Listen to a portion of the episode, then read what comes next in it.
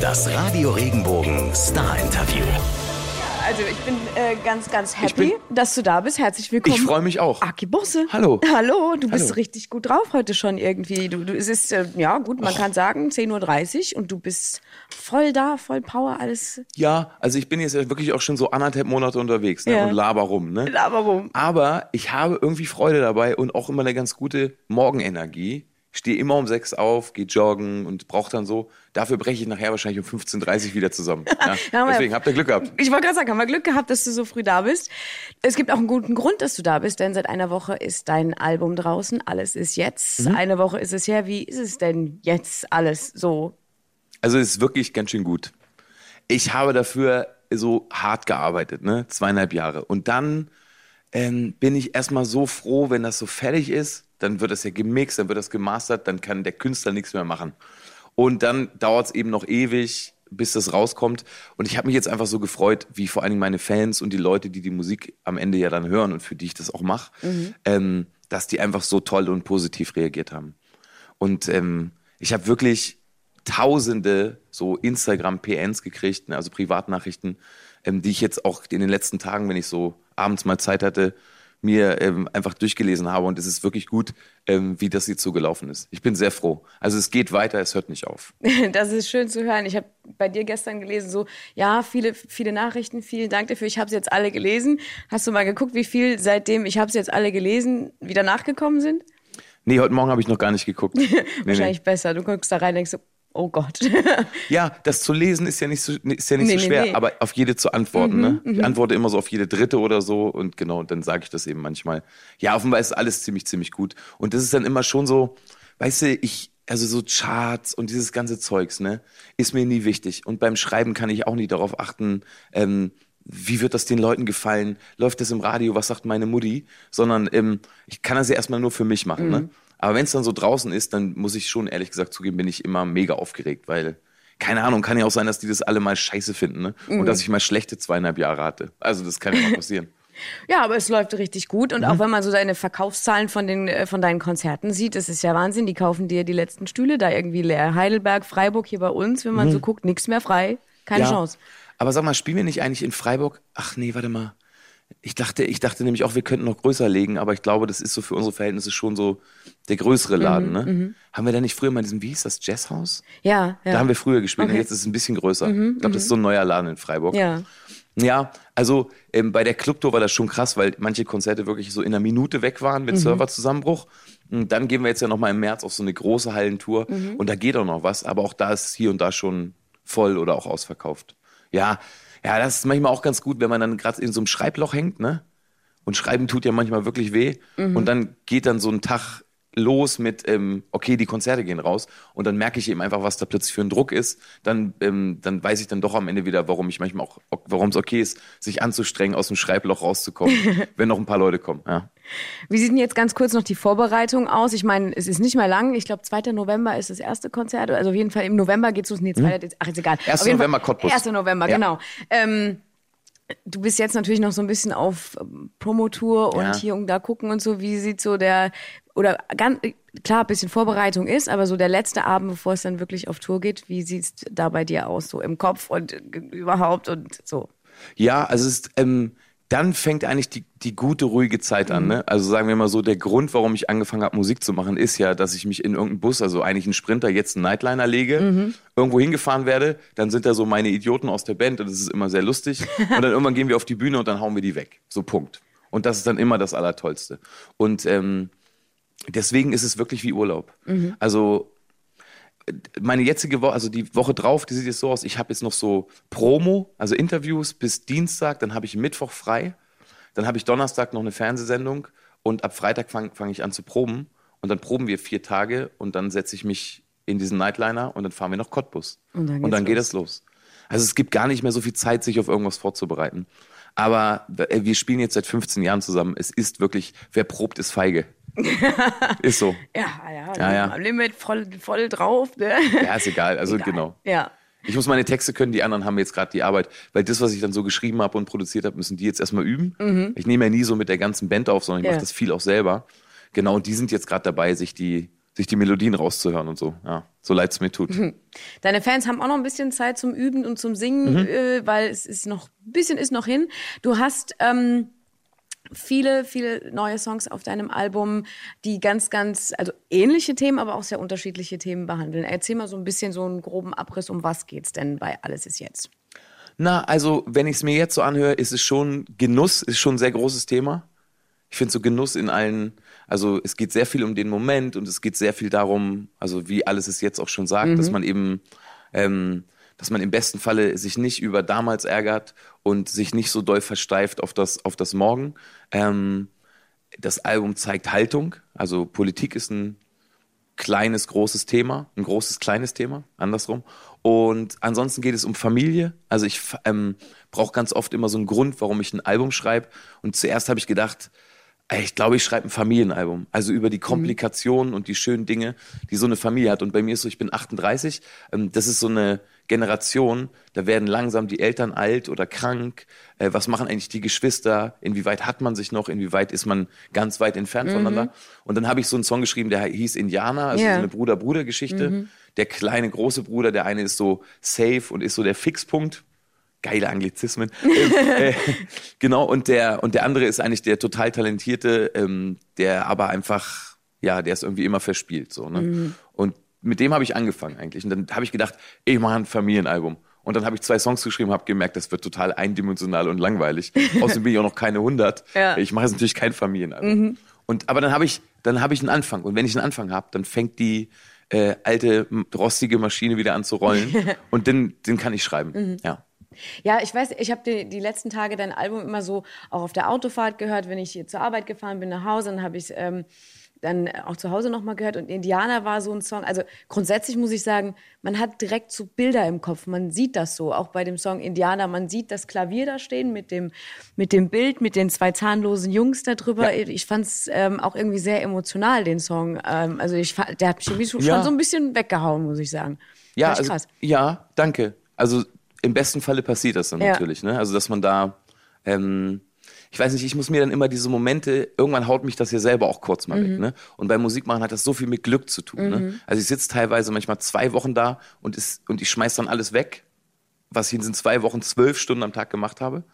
Und manchmal setze ich mich hin und da passiert irgendwas. Mhm. Und dann merke ich das, ne?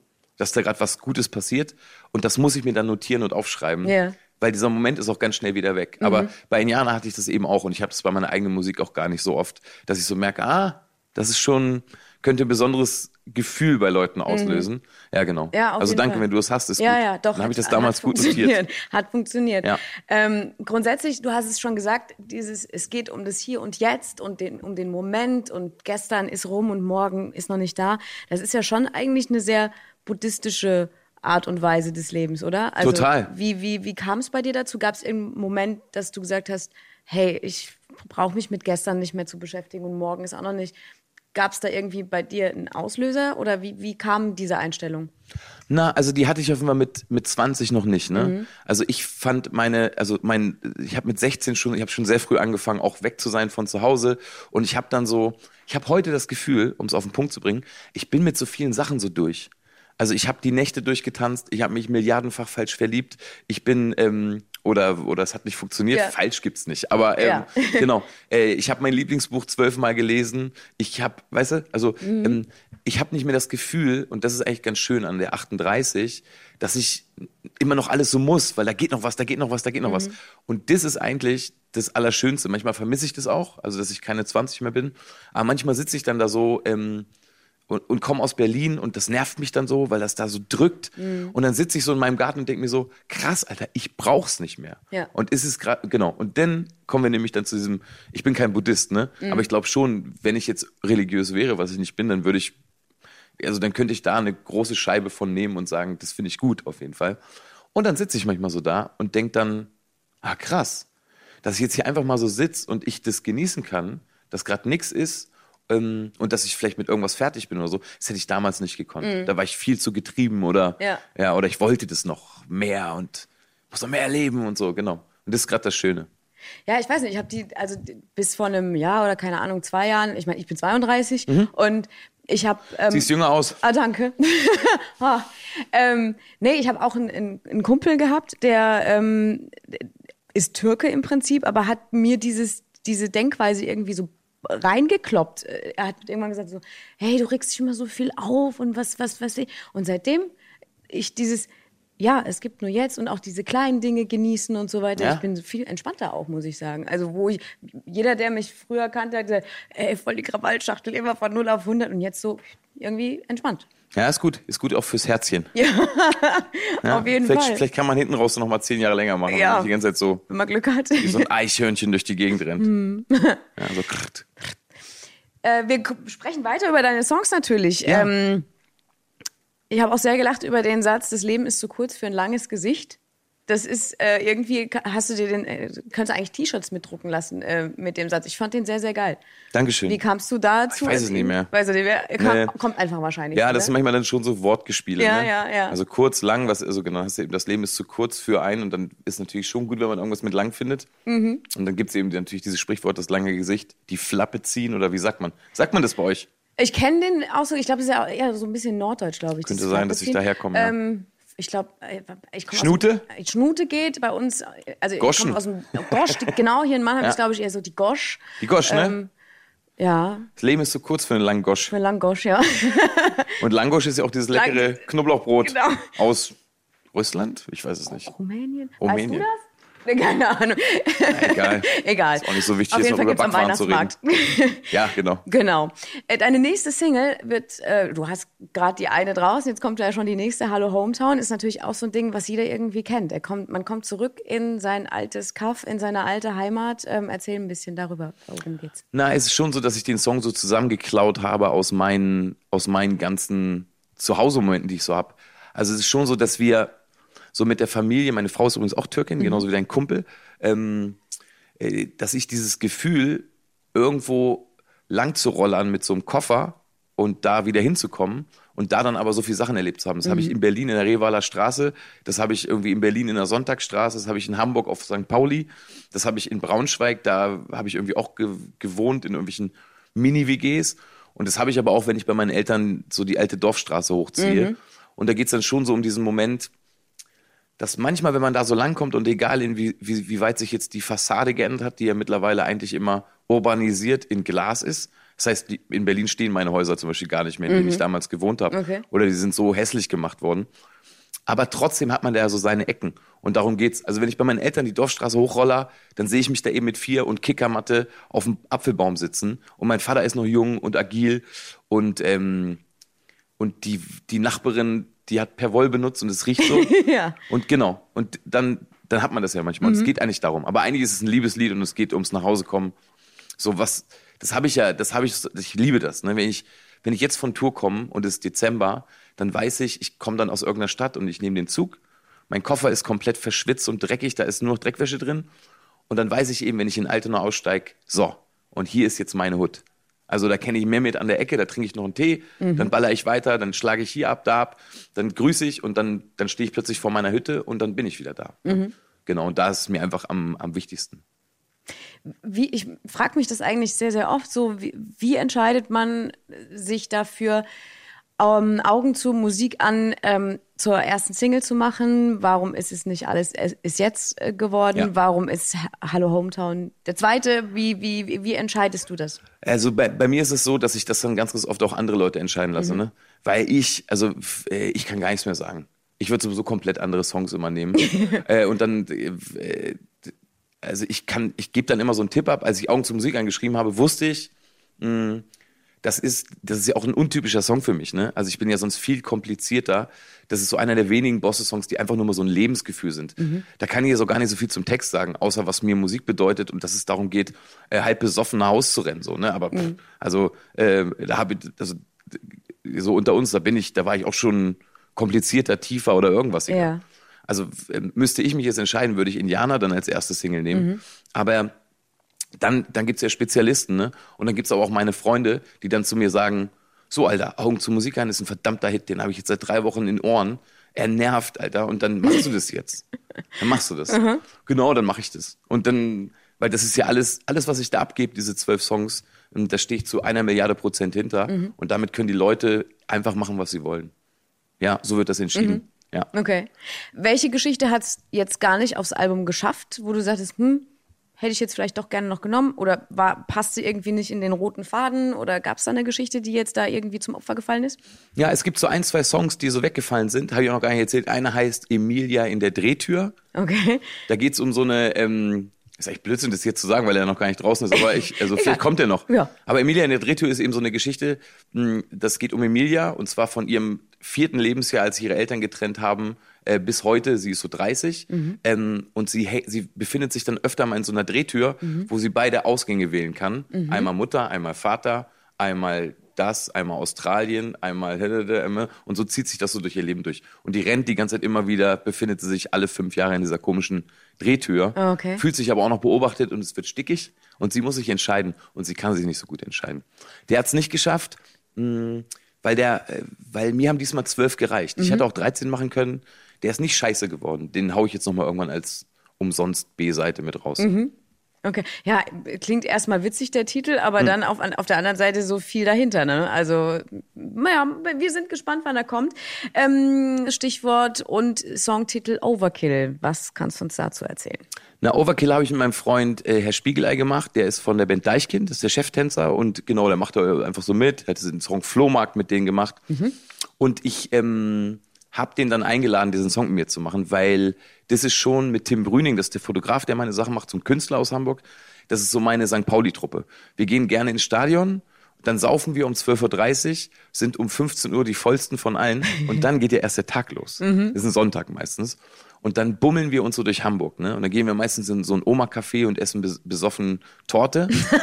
ähm, dann gehen wir weiter, dann gehen wir meistens noch auf den Dom, dann ist hoffentlich das Wetter schön. Dann nehmen wir irgendwie meistens ein Taxi und fahren raus mh, an die Elbe zum, zum, zum Herrn Spiegelei. Der hat dann nämlich dann so ein Stelzenhaus. Dann bummeln wir darum, abends gehen wir zum Franzosen. Und irgendwann um vier sind wir dann in der Mutter oder in der Daniela Bar. Das sind so berüchtigte Läden in Hamburg. Und dann ist der Tag vorbei und dann kann man nur sagen, das war ein Tag voller Genuss, ohne einmal aufs Handy zu gucken, mh, ohne irgendeinen Druck, leicht voll und ähm, äh, genau. Und daher kommt auch der Spruch, ohne Tabak, ohne Liebe wäre das Leben immer trübe. Einer meiner Lieblingssprüche. Ist Genau. auch äh, für ein T-Shirt prädestiniert, oder? Schon, ja. Und genau, und deswegen, ja, so darum geht der Song. Also Mhm. er geht so um Druckverlust und darum, sich nicht bumsen zu lassen von dem, von den alltäglichen drückenden Dingen. Ja, von denen gibt's ja leider Gottes dann auch genug. Ja. Äh, du hast schon äh, den, den Song Indianer angesprochen, wo es um die Bruder-Bruder-Geschichte geht. Pyongyang ist so die Bruder-Schwester-Geschichte. Erzähl uns da noch so ein bisschen drüber. Pyongyang? Na, äh, Pyongyang war eben so, das ging schon so mit Bruder, Schwester los, aber was ich eben gefeiert habe, war, ich habe dann eben, äh, habe natürlich nach irgendwas Unerreichbarem gesucht, wo man aber doch ganz schön viel drüber weiß, aber irgendwie auch nix. Und dann habe ich, also ich liebe ja Asien, ne? Ich, also ich, Asien habe ich auch durch, außer äh, Nordkorea. Okay. Und dann habe ich aber so ein paar Ex-Diplomaten getroffen, so in meiner Recherche und habe Bücher gelesen und war auch dort an der Grenze und so. Und ähm, das, Result, das, das Endresultat war immer, ähm, du, Aki, ich war schon hundertmal da und ich war, ich hatte immer das Gefühl, dass ich nur ein Hundertstel Wahrheit mitgekriegt habe, wenn ich in dem Land war. Und dann habe ich ja eben in diesem Song Bruder, Schwester nach dieser unfassbaren Unbekannten gesucht, die man aber kennt und die irgendwie auch mal nah war.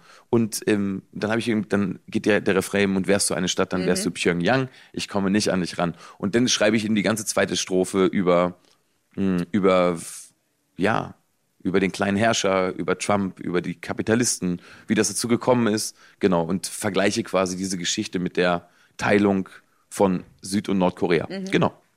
Welche Stadt wärst du, wenn du eine Stadt sein könntest und warum? Oh, Ich weiß auch nicht, also ähm, wenn ich jetzt, wenn ich jetzt so ein Angeber wäre, dann würde ich so sagen, so ich wäre, ich wäre, also ich, ich wäre Istanbul oder New York oder so. Ach, weiß ja nicht, ich glaube, ich bin da, ich glaube, ich bin so eine mittlere Stadt.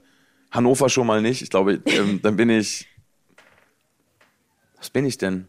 München bin ich auch nicht.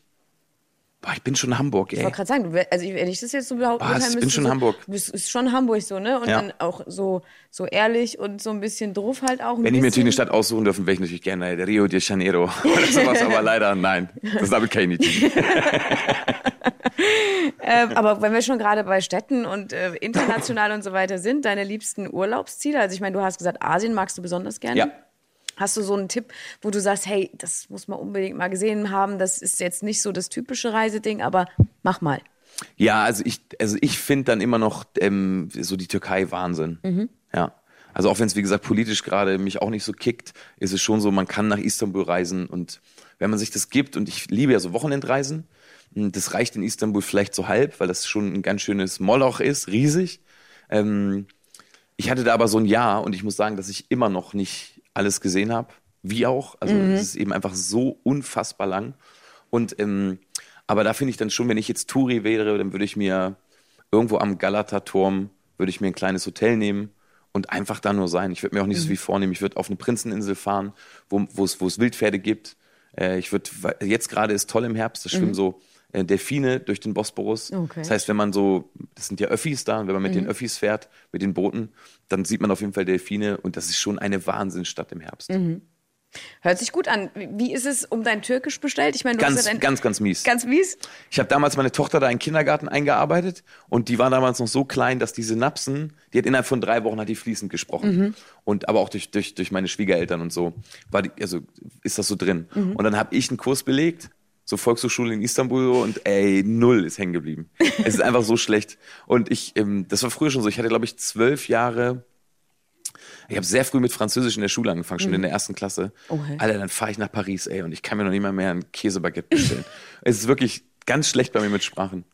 Außer Englisch. Englisch. Englisch kann ich gut. Kann ich gut? Ja, schön. That's great. Aber die Türken haben sich auch mal gefreut, wenn die Englisch labern konnten, ne? ja. ja, mein Gott, du hast ja eine Frau dabei, die macht das doch. schon. ja, alles gut. Ne? Dafür ist sie da. Auf jeden Fall. Ähm, was hatten wir noch? Einen Song wollte ich auf jeden Fall noch fragen. Wanderer. Ja. Ja. Wanderer ist so ein Tom Petty Autofahrlied, ne? Genau, also das, das, ist, das ist dann ja auch so bebildert. Also ich, ähm, ich weiß nicht, das geht so um den Moment, wenn man eben aufhört, äh, wegzulaufen. Genau, also es, das ist eigentlich auch ein Beziehungslied natürlich. Und ähm, äh, ich finde den Moment so ganz interessant bei mir, aber auch so bei Leuten. Bei mir war der ja irgendwann dann auch mal so.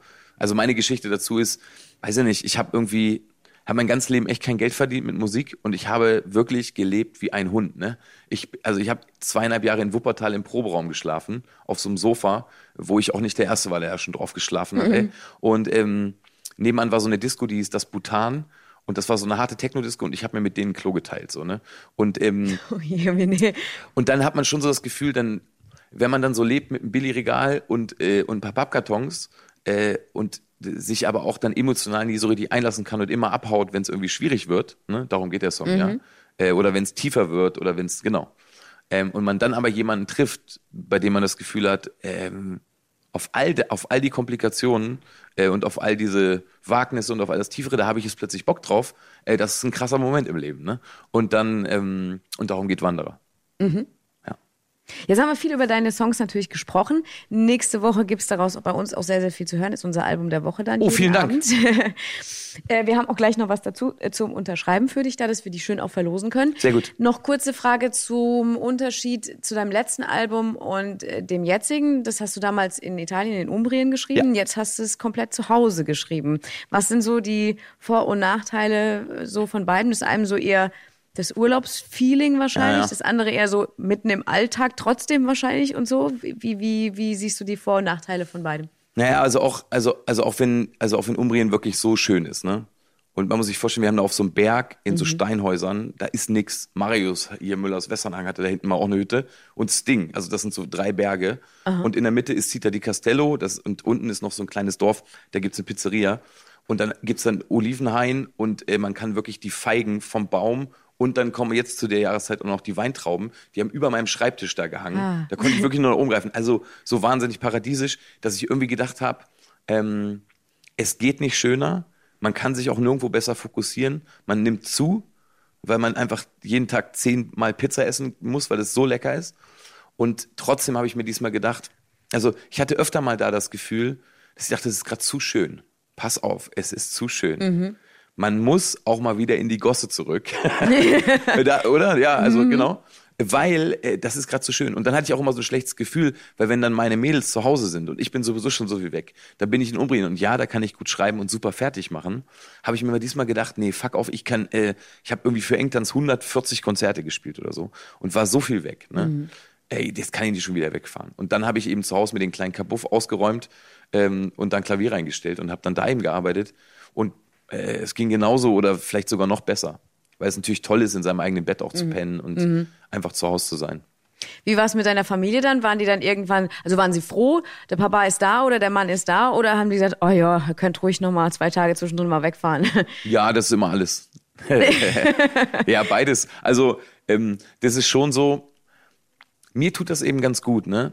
Also ich stehe, ich, also ich mache das, also ich mache ja, ich stehe ja gern auf. Ne? Das heißt, meine Tochter geht um 10 vor 8 in die Schule, dann gehe ich einmal in, über den Markt, dann trinke, habe ich so eine Kaffeerunde und dann ist neun, dann fange ich an zu arbeiten. Und dann höre ich eigentlich um 15.30 Uhr auf, weil dann kommt mein Kind. So, und dann fange ich irgendwann um halb zehn, äh, wenn die Riverdale guckt, fange ich dann wieder an, ne? Ja, so war das immer. Das Ja. ist mein Ablauf. Also eine geregelte Arbeitszeit ist ganz gut auch für Musiker, also für mich in dem Fall. ja, vor allem, ich meine, du sagst, du bist wenigstens auch ein Frühaufsteher. Ich meine, teilweise natürlich auch gezwungenermaßen, aber Ja, ich stehe äh, schon gerne auf. das ist schon beneidenswert, weil wenn man dann irgendwie bis um elf nicht aus dem Quark kommt und noch im Schlafanzug da rumhockt und irgendwie nie so wirklich Arbeitsatmosphäre hat, ist das natürlich die geilere Variante. Ja, ich brauchte schon so ein bisschen Büroatmosphäre, um Mhm. klarzukommen. Der Beamtenmusiker kommt immer gut an. Der Beamtenmusiker ist gut. Ja. Das lieben die anderen Musiker. Mhm. So ein Beamter bin. Okay. Ach Quatsch, nee, weiß ich nicht. Nee, nee, ach du wirkst auch nicht wie ein Beamter. Also klar, bei der Arbeitsmoral vielleicht, aber ansonsten so schon klingt sehr nach Sollen die Party doch alle auch. feiern gehen, ey. Ja. Ja. Aber wir, Ich war aber auch noch nie so ein Künstler, weißt du, ich hatte das noch nie. Also so, dass ich so ein, ich hatte auch noch nie so Wohnungen, wo das so komplett so im, wie so ein Kunstbetrieb aussah, Mhm. wie so eine Galerie oder so. Und ich fand diese ganze, dieses ganze Exzentrische, das habe ich mir irgendwie immer anders gegeben, aber ich konnte so nie in der Kunst sein. Ich brauchte da immer schon so ein bisschen mehr Struktur. das heißt, wie muss ich mir das vorstellen? Wie sieht's bei dir aus? Also schon so ein bisschen auch künstlerisches Chaos? So? Nee, gar nicht. Nee? Nee, ist echt so Fleißbienchen-Style. Ich weiß nicht, also ich hatte auch bei mir nie das Gefühl, als wäre ich jetzt so außergewöhnlich talentiert, ne? Das hatte ich nie. Mhm. Sondern bei mir kam das immer eher über die Arbeit. mir ist es leider nie so zugeflogen. Naja, es läuft auf jeden Fall gut. Ähm, jetzt geht's so langsam in den Herbst rein. Du gehst auf Tour dann bis Anfang Dezember. Wie sieht dann so die restliche Zeit vor Weihnachten, dann inklusive Weihnachten bei euch daheim aus? Ähm, ich weiß gar nicht, wann die Tour vorbei ist. Irgendwann Ich im glaube, 2. Dezember. ne? Dezember ist ja, irgendwie so der letzte Termin. genau. Dann kommen auf einmal noch so ein paar Termine und dann äh, fliegen wir nach New York und dann verbringen wir dann eine ziemlich lange Zeit bei Freunden. Ja, Mhm. also wir hauen ab. Haut ab. Wir hauen ab nach New York. Kein, kein äh, typisches deutsches Weihnachten oder so. Wie sieht es bei euch aus? Weihnachtsbaummäßig in New- in New äh, New York dann? In New York? Mhm. Keine Ahnung, ich weiß gar nicht. Ähm, ich weiß es ehrlich gesagt nicht. Also, äh, wir wohnen da in Brooklyn in irgendeiner Hütte. Mhm. Genau. Und sind da mit ein paar Freunden, die da sowieso wohnen. Und ich glaube, die haben da alles.